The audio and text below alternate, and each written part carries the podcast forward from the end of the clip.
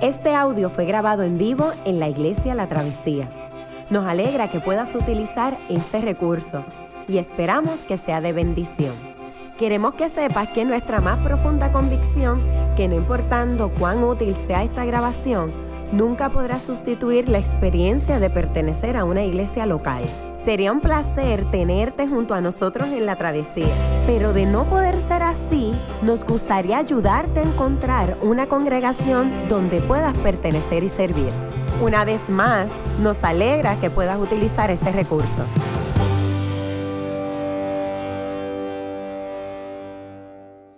Pero hoy continuamos con nuestra serie de sermones y estamos trabajando ya lo que serían los últimos capítulos de esta carta y va a introducir de alguna manera o a expandir uno de los temas que ya el autor, Juan, ha tocado brevemente en algunos de sus pasajes anteriores. Nos va a introducir, nos va a recordar algunas cosas de las que ya nos ha dicho y va a introducir el tema del amor con mayor amplitud y descripción. Así que es mi oración que simplemente estas palabras puedan bendecir grandemente tu vida. Pero antes de leer el texto, cuando miraba esta, esta porción bíblica, este, buscaba la manera de cómo yo puedo explicar muchas de las cosas que está diciendo el autor aquí. Y yo no tengo la tendencia, bueno, no soy, no soy de sentarme a ver películas rositas o románticas o de pareja o con historias bonitas o con historias lindas, a mi esposa le encantan y casi me obliga a hacerlo. Así que son esos momentos donde yo cedo a mí y en mi demostración de amor me siento con ella a ver una película. Es una película que está caracterizada como una de las mejores 10 películas románticas del cine para muchos Yes, Walk to Remember. Este, déjeme, creo que tengo por ahí la, la imagen de la carátula. Walk to Remember. La historia es interesante. Es la historia de London, un muchacho que tiene un pasado bien traumático, problemas con su padre, es este tipo típico chico bullying le diríamos hoy en día en la escuela, se mofa de los demás, tiene toda una vida desastrosa y el futuro que le abarca de seguir así es un desastre total. La chica que aparece es Jamie. Jamie es la hija del pastor de la comunidad. Ambos están en la escuela y debido a un accidente, chicos se ponen problemas y le solicita a Jamie que le ayude en una obra teatral. Ellos dos tienen los papeles principales. En la conversación es interesante porque Jamie le dice, mira, yo voy a aceptar, pero hay una condición, no te enamores de mí. Él se ríe y dice, no hay problema, porque él constantemente se mofa de ella con sus amigos. Ellos comienzan el proceso, pero, Jamie se da cuenta rápido que London la trata de una manera cuando están juntos y de otra cuando está con el resto de los amigos las voces de sus amigos, el deseo de ser popular, la manera de demostrar que él vale la pena, el sentido de poder esconder debajo de su apariencia todas las grietas y las heridas que tiene, la manera de tratar de trabajarlas profundamente por medio de esta apariencia de ser el bravucón y el chico popular. Hacen que las voces de estos espíritus rebeldes, de estos amigos que están alrededor de él, calen profunda en su corazón y de alguna manera se convierta él mismo en alguien rebelde, se mofa de Jamie. Jamie se molesta y decide acabar el trato que tenían. London entonces le pide una segunda oportunidad y aquí es que la historia se vuelve sumamente extraña para mis gustos. Ellos empiezan a tener química, la situación empieza a fluir y se da cuenta de lo maravilloso que es ella. Y cuando ponen la obra teatral en escena al final, él viene y le da un beso frente a todo el mundo sin importarle que la gente lo sepa. Minutos después Jamie le va a confesar la razón por la cual le pidió que nunca se enamorara de ella. Jamie tiene leucemia. Tiene pocos días de vida. más al final de la historia, y aquí se, puede dar spoiler porque no son películas de acción, aquí a nadie le molesta, ¿verdad? Cuando son de acción a todos les molesta, pero estas no. Tienen una magia que aunque sepamos la historia nos gusta verla. Y es que al final, este chico se enamora profundamente de ella, trata de hacer que ella cumpla todos sus deseos. Su papá inclusive paga algunos de los tratamientos, el papá de London, el papá de Jamie, poco a poco empieza a aceptar a este muchacho.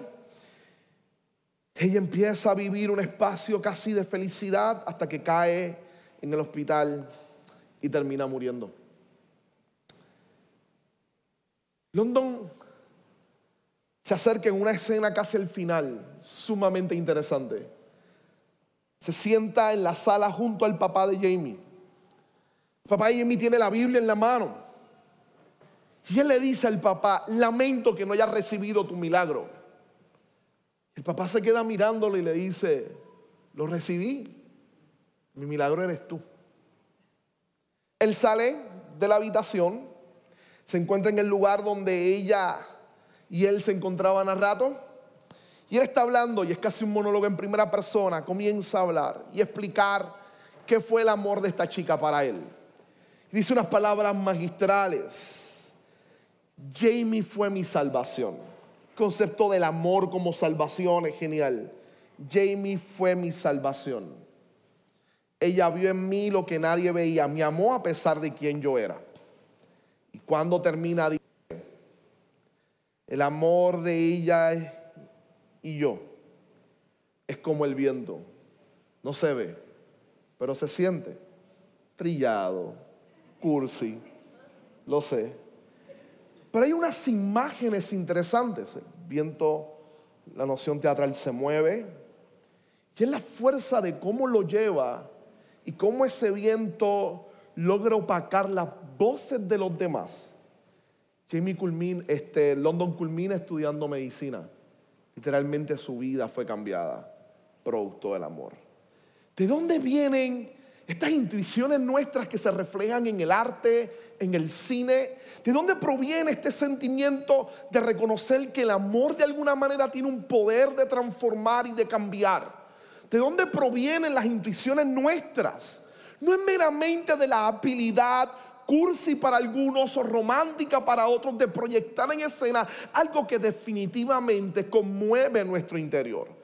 Hay algo que nuestra naturaleza humana grita desesperadamente. Todos en este lugar estamos necesitados de amor. Todos en este lugar estamos necesitados de amor.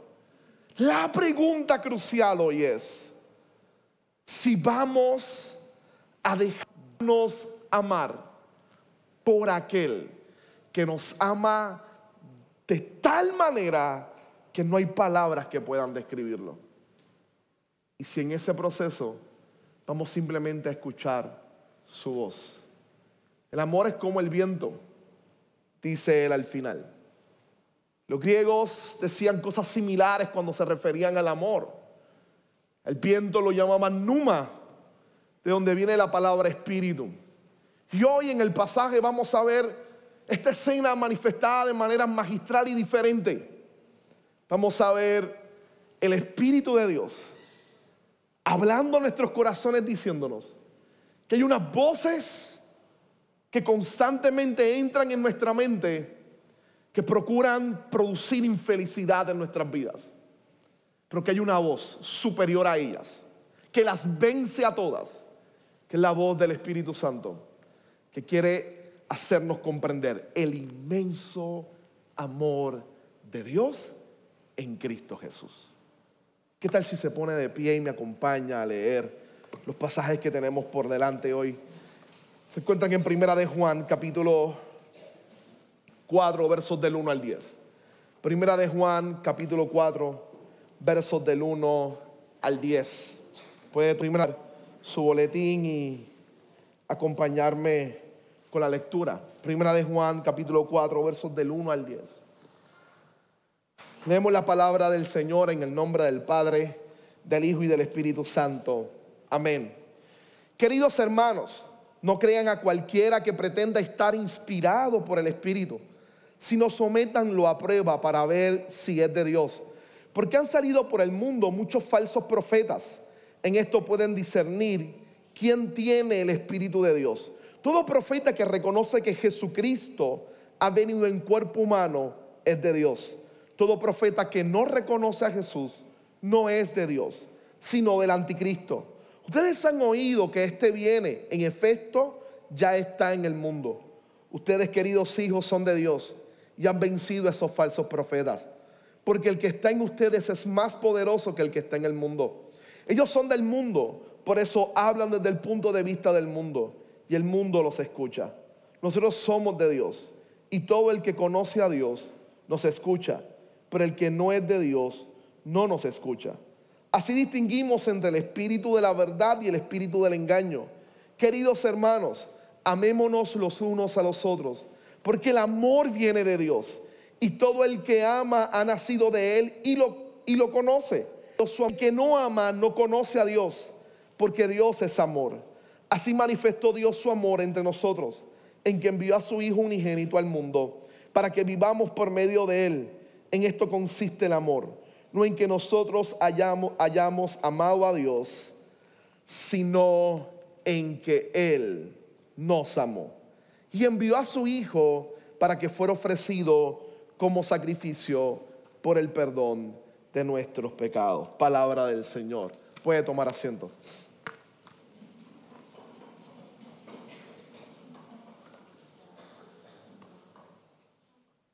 Como les decía, en este capítulo, el apóstol o el escritor Juan va a pasar a decirnos algunas indicaciones que son sumamente importantes. Nos va a hablar de unas voces, unos pensamientos, una realidad que proviene del mal, que trata de penetrar nuestras vidas. Entonces mi manera de, de, dividir hoy va a estar centrada en cómo el Espíritu Santo obra en nosotros para hacernos conocer, número uno, la victoria de Jesús y el amor de Dios el Padre a través de Jesucristo, número dos. Y por eso es que mi división es de la siguiente manera. Lo primero que quiero que veamos es el espíritu versus los espíritus. Si él empieza a hablar de una serie de espíritus este, que son esencialmente expresiones e ideas, como veremos más adelante, y déjeme simplemente aclarar esto, esta parte es importante. Cuando leemos nuestra versión, la nueva versión internacional, la que estamos utilizando, en vez de decir espíritu, va a decir profeta. Pero el resto de las versiones constantemente va a decir espíritu. La palabra en griego, en el original, es numa y va a estar jugando con el concepto de numa o de espíritu. ¿Por qué la nueva versión decidió traducirla, colocar profetas? Número uno, porque en el contexto está hablando esencialmente de eso, de profetas. Número dos, por la tendencia nuestra a separar y rápidamente que vemos la palabra espíritu, pensar en realidades espirituales. Y lo que Juan nos va a decir de manera muy interesante y muy relevante para nosotros hoy en día es que estos espíritus o estas ideas que gobiernan al mundo, que rigen al mundo, que son contrarias al Evangelio, que rigen esta sociedad caída, esas ideas, detrás de ellas hay una realidad espiritual de maldad, pero se hacen concretas en conceptos, en manera de vivir, en manera de ver la vida. Y hay profetas que constantemente están anunciándolas. Así que comienza a receptar nuestras vidas específicamente hacia eso. Entonces, lo segundo que vamos a mirar es el espíritu y el amor de Dios. Como el espíritu de Dios. Entonces nos acerca a conocer el amor de Dios que es en Cristo Jesús. ¿Qué tal si comenzamos entonces con la primera? El espíritu versus los espíritus. Hace tiempo atrás tuve la oportunidad de leer un libro que cambió mi vida, de un autor que escribió específicamente durante la Segunda Guerra Mundial y después de la Segunda Guerra Mundial, un británico llamado C.S. Lewis. Hay una carta, un libro genial que se llama Cartas del Diablo a su sobrino, así se llama en español. Cartas del Diablo a su sobrino. El libro es genial de verdad, sumamente interesante y cómico. Él cuenta que cuando lo escribía se lo publicaron en, uno de los periódicos de Inglaterra y que durante el tiempo que estuvieron publicando cada capítulo que apareció como cartas, aparecían en el periódico, solo perdió un suscriptor y fue un pastor que decía que había mucho de diabólico en el libro, en las cartas. Y si él le hubiese reído, si esa es la intención. Te, por medio de la comedia un poco presentar una gran realidad. Pero el libro es sumamente profundo. Les voy a contar la historia. Él pone a dos demonios, uno mayor y el otro menor. Y este demonio menor tiene que tentar al creyente.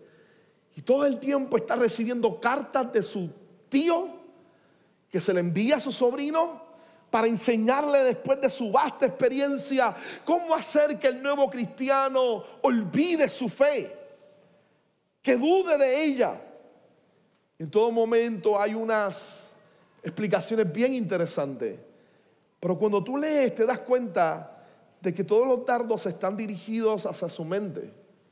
Y una manera interesante de C.S. Lewis criticar la sociedad moderna. Le decía, no permitas que el individuo crea en una verdad que la crea tanto que decida vivirla. No, no, no, no.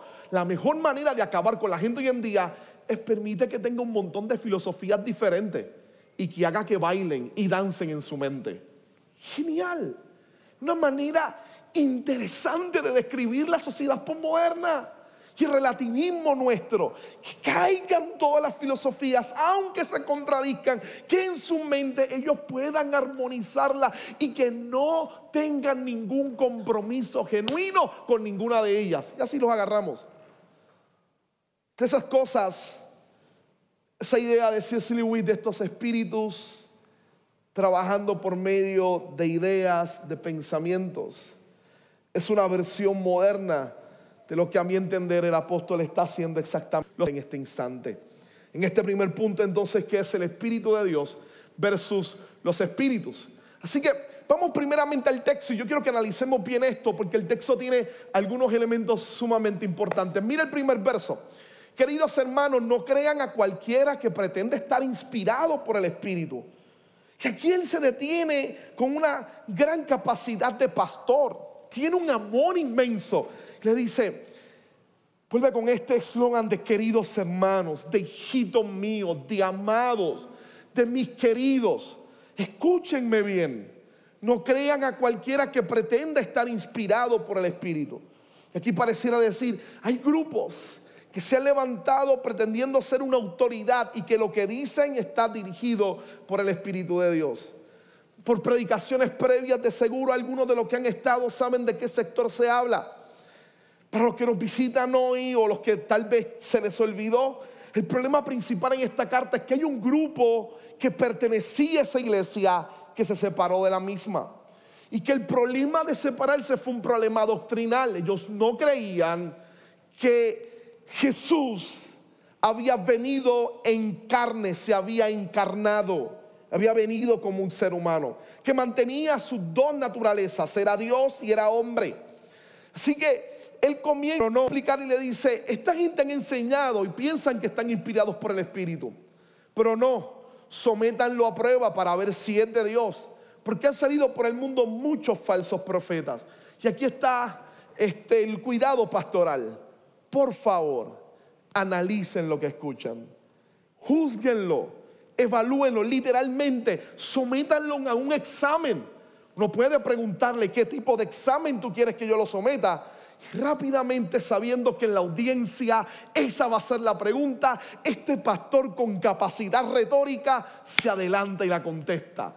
Y le dice, sométanlo a prueba para ver si es de Dios, porque han salido por el mundo muchos falsos profetas. En el próximo verso, en esto pueden discernir quién tiene el Espíritu de Dios. Todo profeta, todo espíritu, que reconoce que Jesucristo ha venido en cuerpo humano, es de Dios.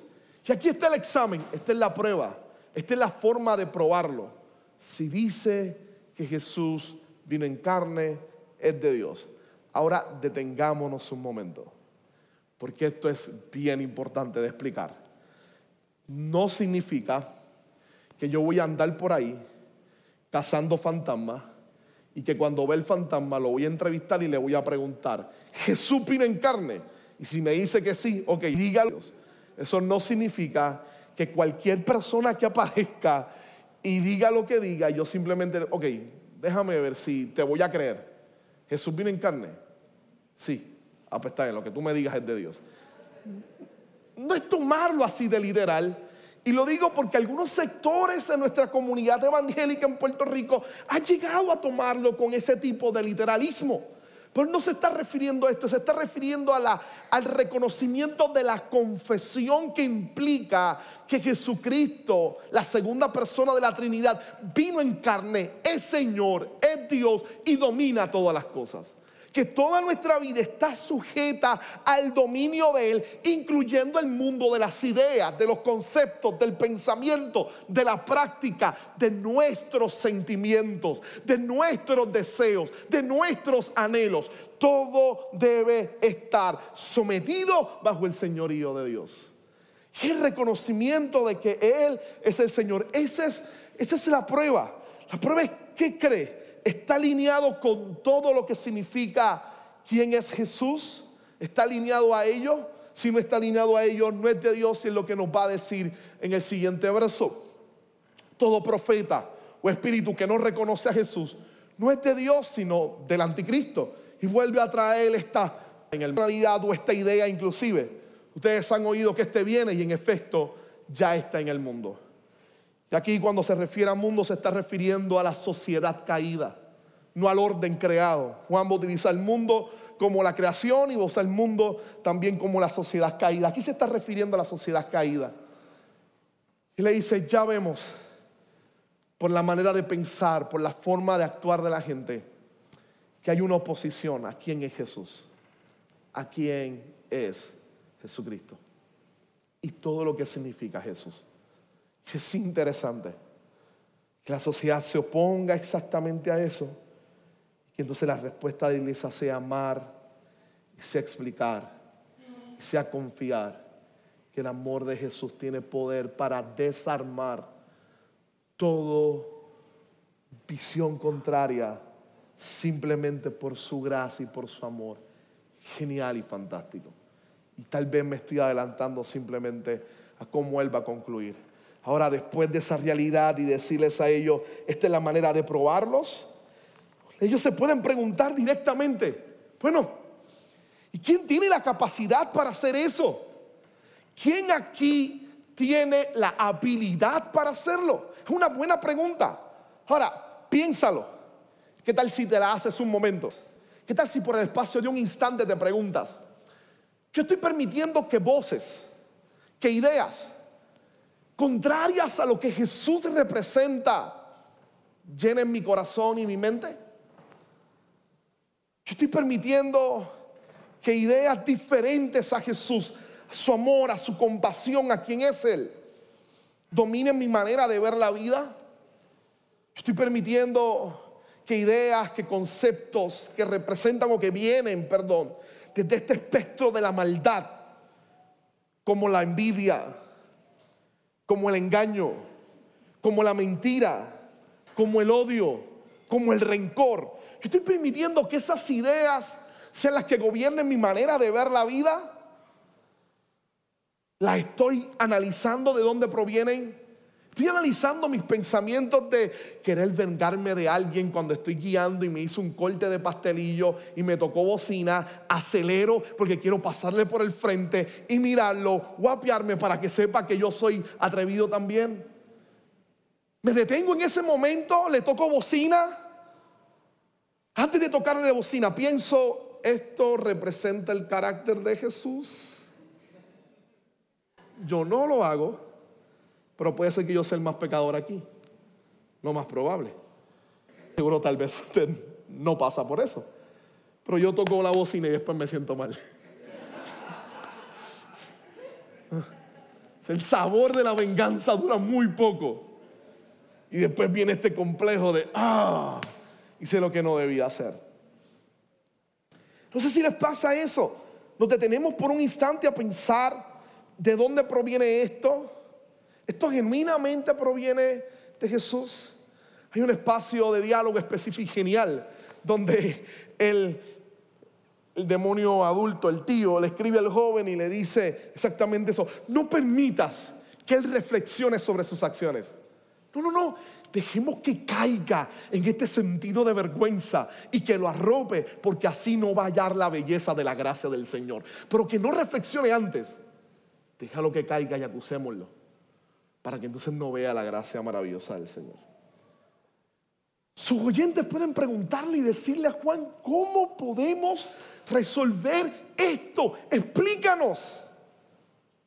De nuevo, este pastor con una retórica genial se adelanta y les dice lo siguiente en el próximo verso. Ustedes, queridos, queridos hijos, son de Dios y han vencido esos falsos profetas, porque el que está en ustedes es más poderoso que el que está en el mundo. Genial. Le dice, ¿saben por qué? Es difícil poder vencer eso. Sí, pero ustedes lo vencen no por cualidades morales, no por cualidades éticas. No es que aquí todos somos súper espirituales, de manera que salimos de aquí con este sentido de moralidad, de que nosotros no pasamos por eso. No, no, no es por nuestra virtud, es por aquel que ha decidido morar en nuestra vida y cambiarnos para gloria de su nombre. Es el Espíritu Santo de Dios quien toma nuestras vidas y las convierte en su templo para morar y que constantemente está cambiando nuestros corazones para gloria y honra del Señor. Ahí está el poder para vencer todas esas voces que son contrarias a la realidad de quién es Jesucristo. Se encuentran exactamente en la persona del Espíritu Santo, no en tu fuerza, no en la mía, no en nuestras virtudes, no en nuestra habilidad, solamente en la fuerza que produce el Espíritu Santo de Dios en nosotros. Mira, culmina con el verso, con el siguiente verso. Mira cómo empieza a cerrar esta parte. Ellos son del mundo, por eso hablan desde el punto de vista del mundo. Y el mundo los escucha y ahora habla de esta gente o de este sector que se fue. Él dice, escúchenlos. Ellos decidieron romper la hermandad y la comunión que había entre nosotros. Porque decidieron pensar que son superiores, piensan que son superiores. Y esa manera de pensarse superiores es una visión de esta sociedad caída. No es la visión de Cristo, aquel que se humilló y se dio. Así que el mundo los escucha a ellos. El verso 6 dice lo siguiente. Nosotros somos de Dios y todo el que conoce a Dios nos escucha. Pero el que no es de Dios no nos escucha. Así distinguimos entre el espíritu de la verdad y el espíritu del engaño. Nosotros somos de Dios. Y todo el que conoce a Dios, y esta frase es importante, todo el que conoce a Dios, primera prueba, si conoces a Dios, tú escuchas a Dios. Pero el que no es de Dios, no nos escucha. Así distinguimos entre el espíritu de la verdad y el espíritu del engaño. Interesante que un pasaje que habla de espíritus y cosas así tenga tanto que decirnos a nosotros en nuestro entorno. Como les decía hace unos minutos, ¿qué tal si identificamos? Este texto nos habla de espíritus o de profetas o de falsos maestros, tratando de engañar a la gente del pueblo de Dios. Es fácil asumir una postura sumamente moralista y desde aquí decirle, esas son personas que no predican verdaderamente el Evangelio. Puede ser que haya mucho de eso en ellos. Pero mi énfasis hoy es un poco más pastoral. Yo creo que Juan está consciente de que ese sector, esos malos maestros existen. Su preocupación es con los que deciden escucharlos. La fuerza de estos maestros recae en que tiene gente que le escuche. La fuerza de los conceptos que hoy en día dominan nuestra sociedad son fuertes porque tienen corazones en donde pueden anclar y transformar y proyectar maneras particulares de vivir.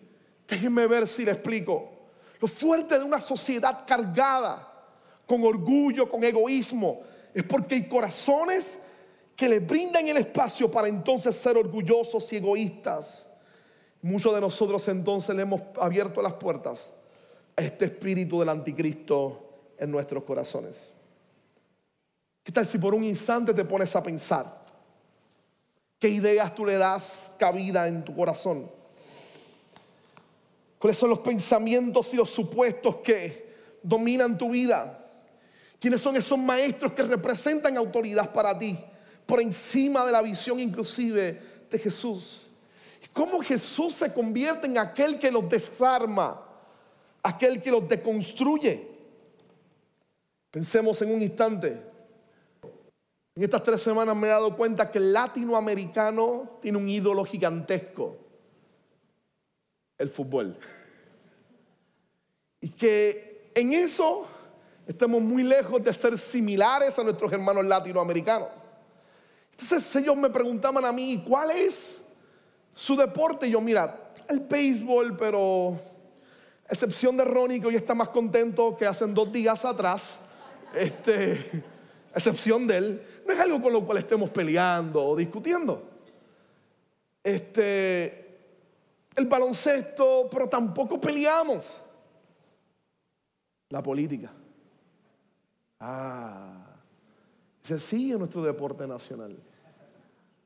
Ahí sí discutimos. Ahí sí separamos amigos. Ahí sí miramos mal a algunos. Ahí sí nos buscamos problemas en el trabajo.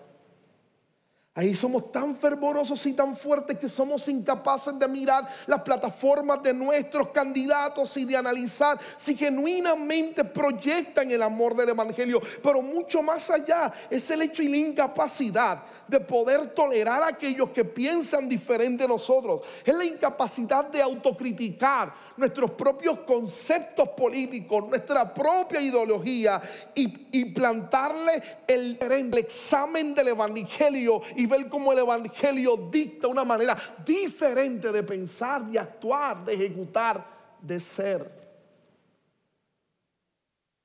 No solamente desde las categorías ideológicas. No. ¿Quiénes son tus maestros? Aquellos que plantan el sentido del éxito haciendo del trabajo un gran Dios al cual tengo que sacrificar mi tiempo y rendirle a Él. ¿Quiénes son esos grandes constructos, esos grandes ídolos a los cuales constantemente les presentamos sacrificios? Dejamos que dominen nuestro corazón y, nos, y no nos atrevemos a confrontarlo con el Evangelio y la dependencia en la gracia en Jesús, aquel que se encarnó para salvarnos para rescatarnos y para transformarnos. El dictamen es bien serio. ¿Quiénes son los que conocen a Dios? Los que escuchan a Dios. Una buena pregunta hoy es, ¿cómo está tu oído con relación a las palabras de Jesús? Su forma de vivir y de actuar. Va a pasar a un segundo examen ahora se va a dirigir directamente a trabajar un asunto del amor, de los sentimientos. Hay un segundo libro que de C.S. Lewis que marcó mi vida, Cuatro Amores. Y este libro es sumamente genial, así que C.S. Lewis de alguna manera juega con los dos grandes conceptos que estamos mirando hoy. Y los cuatro amores hay dos citas que son realmente impresionantes, que quiero simplemente que ustedes vean en este instante. Déjenme leérselas. Estas dos citas yo quiero que queden grabadas en su corazón. Deje que penetren en su interior. Se Lewis hablando del concepto del amor, dice, todo cristiano tiene que admitir que la salud espiritual, la vida espiritual de un hombre es exactamente proporcional a su amor a Dios. Tu espiritualidad depende de tu amor a Dios. Mira la segunda cita. Cuando las cosas naturales parecen más divinas, lo demoníaco está a la vuelta de la esquina. Déjeme por un instante mirar estas dos citas. yo, yo creo que son sumamente punzantes, pero reveladoras de nuestra naturaleza. Miremos la, la primera y permitamos reflexionar sobre ella. ¿Qué tal? Piense. ¿Cómo está tu amor hacia Dios? ¿Cuán ferviente es? ¿Cuán apasionado es? ¿Cuán fuerte es tu amor a Dios? ¿Tú lo amas verdaderamente? ¿Tú amas genuinamente a Dios? Tu espiritualidad descansa en tu capacidad de amar a Dios. La segunda es más punzante todavía. Cuando las cosas naturales parecen más divinas, lo demoníaco está a la vuelta de la esquina. Hazte una pregunta hoy. hay algo, va a ser rara, pero atrévete, sé valiente. Y háztela. Hay algo que ames más que a Jesús. Hay algo que tú ames más que a Jesús. No me respondas no de cantazo. Date un tiempo. ¿Hay algo en tu vida que ames más que a Jesús? ¿Tu trabajo? ¿Tu familia? ¿Tu reputación? ¿La religión? ¿Tu vida profesional? ¿Tus éxitos? ¿El dinero? ¿Hay algo que ames más que a Jesús? Debe romper la frialdad que pueda haber en este lugar, en este instante. Diciendo que recientemente me hice esta pregunta. Y mi contestación fue una lista de cinco cosas que seguro tal vez ame más que Jesús. Con mucha vergüenza tengo que admitirlo. Fue tal vez uno de los exámenes de realidad más fuertes que me he hecho en toda mi vida. Tengo algunos aspectos ahí que pienso que me satisfacen más. Suena difícil escucharlo del que está al frente, del que está al frente tal vez. Simplemente un mecanismo para que tú bajes la guardia, no, porque me avergüenza mucho. Pero es una realidad en la cual necesitaba ser confrontado y darme cuenta que Jesús debe ser el centro de toda mi vida y la razón de mi amor. Ahora, te vuelvo a hacer la pregunta, ¿hay algo en tu vida que ames más que a Jesús? Cuando las cosas naturales parecen más divinas, lo demoníaco está a la vuelta de la esquina.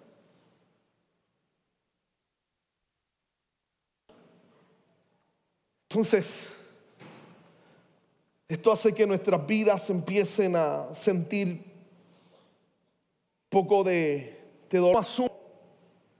Miren la exposición de Juan en el próximo verso. Miren cómo asume su carácter. En, Queridos hermanos, amémonos los unos a los otros porque el amor viene de Dios. Todo el que ama ha nacido de Él y lo conoce. El que no ama no conoce a Dios porque Dios es amor. Si miramos los textos de C.S. Lewis y le añadimos esta expresión de Juan, parecieran sentenciarnos hoy. Parecieran sentenciarnos.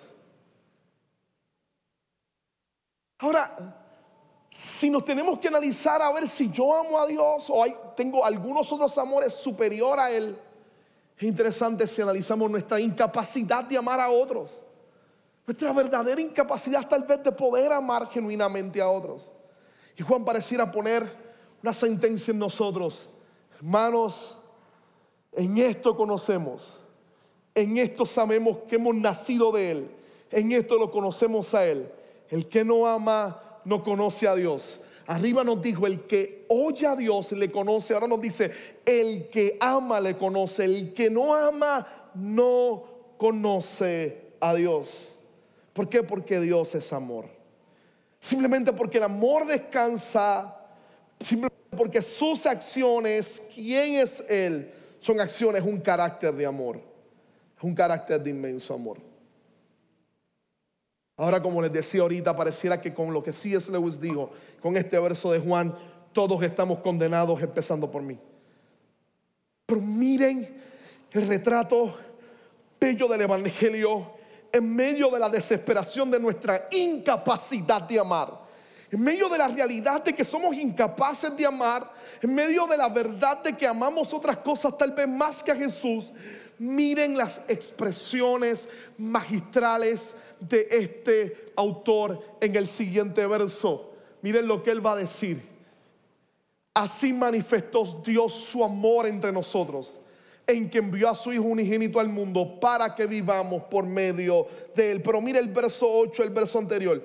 Te dijo, el que no ama no conoce a Dios. Sin el 9, así Dios manifestó su amor entre nosotros, en que envió a su Hijo unigénito al mundo para que vivamos por medio de él, no por medio de nuestra fuerza, no por medio de nuestro amor, solo por medio de él. Miren el verso 10. En esto consiste el amor no en que nosotros hayamos amado a Dios bien. Ya Juan sabía, ya Dios sabía tu incapacidad y mi incapacidad de amarle como Él de amarle como Él merece, de amarle como debo amarle. Pero el amor no está basado en mis atributos o en mis habilidades, en mi pureza moral o en mi capacidad de amar. El amor no está basado, sostenido en mi fuerza de amar a Dios porque es demasiado débil. Mi amor está basado en un acto de amor perfecto, puro y poderoso en esto consiste el amor. No en que nosotros hayamos amado a Dios, sino en que Él nos amó y envió a su Hijo para que fuera ofrecido como sacrificio por el perdón de nuestros pecados. No es la fuerza de tu amor, no es la capacidad de tu amor, no es la habilidad de tu amor. Yo quiero que estas palabras queden grabadas en tu corazón. No es la fuerza de tu amor lo que define genuinamente tu relación con Dios. Es la fuerza y el poder del amor de Dios. La grandeza de aquel que estuvo dispuesto a morir en la cruz del Calvario. ¿Quién está dispuesto a dar su vida por un hermano? Nadie, pero un quién está dispuesto a darla por un enemigo. Y allá hay una figura de amor inmensa. Jesús murió por nosotros, que en nuestra pasada vida aborrecíamos a Dios y no le queríamos. Él nos ha demostrado la grandeza y la pureza de ese amor. Ahora, ¿qué tal si piensas por un instante? Al principio te dije, todos estamos necesitados de amor. Todos. Tal vez tus recuerdos con el amor son excesivamente débiles y fracturados malas experiencias paternofiliares desde tu hogar con tus padres, malas experiencias con pareja y tal vez la idea del amor pareciera ser una ilusión que hace tiempo abandonaste. Te has rendido, le has cerrado tu corazón a cualquier experiencia de amor. Y esta palabra lo que refleja o lo que trae a tu mente son heridas, son cicatrices que se abren del pasado, son malas experiencias. Para ti tengo esta noticia. Hay un amor que sana, hay un amor que transforma, hay un amor que cambia, hay un amor que es tan y tan poderoso que tiene la capacidad de salvar nuestras vidas. Como el autor de la película, uno de los actores de la película, él fue salvado por el amor de ella. Pues Jenny representa de alguna manera el amor de nuestro Señor Jesucristo. Solo con su muerte nuestras puestas fueron transformadas y cambiadas. La inmensidad de su amor es que estuvo dispuesto a morir para que nosotros vivamos eternamente. Estuvo dispuesto a pasar todo el oprobio de nuestra rebelión para Él mostrarnos su salvación, su amor, su perdón. Somos genuinamente amados, no por nuestra capacidad de amar, sino por la obra de Cristo en la cruz del Calvario. Y hay una invitación hoy a descansar genuinamente en ese amor. Nuestro conocer de Dios no descansa en nuestra habilidad de amar sino en saber con cuán amor nos ha amado el Padre, que nos dio la capacidad, la realidad de ser llamados hijos de Dios. Hijos de Dios. Desafío es echar a un lado todas esas heridas y salir de aquí hoy sintiéndote genuinamente amado, totalmente amado. Todo cristiano tiene que admitir que la salud espiritual de un hombre es exactamente proporcional a su amor a Dios. Pero Juan le dice a C.S. Lewis, la espiritualidad del creyente no descansa en su capacidad, descansa en lo que Jesús hizo en la cruz, en comprender en vivir y en renovado en ese amor. Todos los días, recuérdale a tu corazón que eres amado y amada. Y que ese amor supera los traumas del pasado. Que eres amado y amada por alguien que no te amó por tus méritos, sino que te amó de manera tan extraordinaria que a pesar de los fracasos de tu vida, no solo te amó, sino que te continúa amando y ha prometido seguir amándote hasta el final. Nada ni nadie nos puede separar del amor de Dios que es en Cristo Jesús, Señor nuestro. ¿Qué tal si cierras sus ojos y oramos? Señor, gracias. Gracias por la inmensidad de tu amor y de tu misericordia. Gracias por la grandeza de tu sacrificio por nosotros. Gracias por el esplendor de tu gracia salvadora. Bendice nuestras vidas en esta mañana. Permítenos que esta realidad del Evangelio continúe constantemente retando nuestras vidas y fortaleciendo nuestro corazón. Que tu amor pueda hacer que rindamos nuestros otros amores débiles, amores que no, que no dirigidos hacia ti. Que esos pequeños ídolos que hemos levantado puedan ser quitados y que nuestro corazón responda abrumadoramente hacia ti. Pero que descansemos y logremos eso simplemente mirando tu amor. Y sabiendo que somos capaces de amar a otros y de amarte a ti. Porque tú nos amaste primero. Ayúdanos a descansar en esa gracia hoy y todos los días de esta semana. Que de la misma manera en que te diste en la cruz del Calvario, solo por ese acto, estemos dispuestos a ser gente de amor sacrificial por otros, pero descansando siempre en la verdad fundamental del amor, que eres tú Jesús. Ayúdanos a través de tu Espíritu Santo. Te lo pedimos en el nombre de Jesús. Amén, Señor. Amén. Qué bueno que pudiste escuchar esta grabación. ¿Qué tal si la compartes con otros? Recuerda que hay muchos más recursos en nuestra página latravesía.org, donde también puedes realizar un donativo. Dios te bendiga.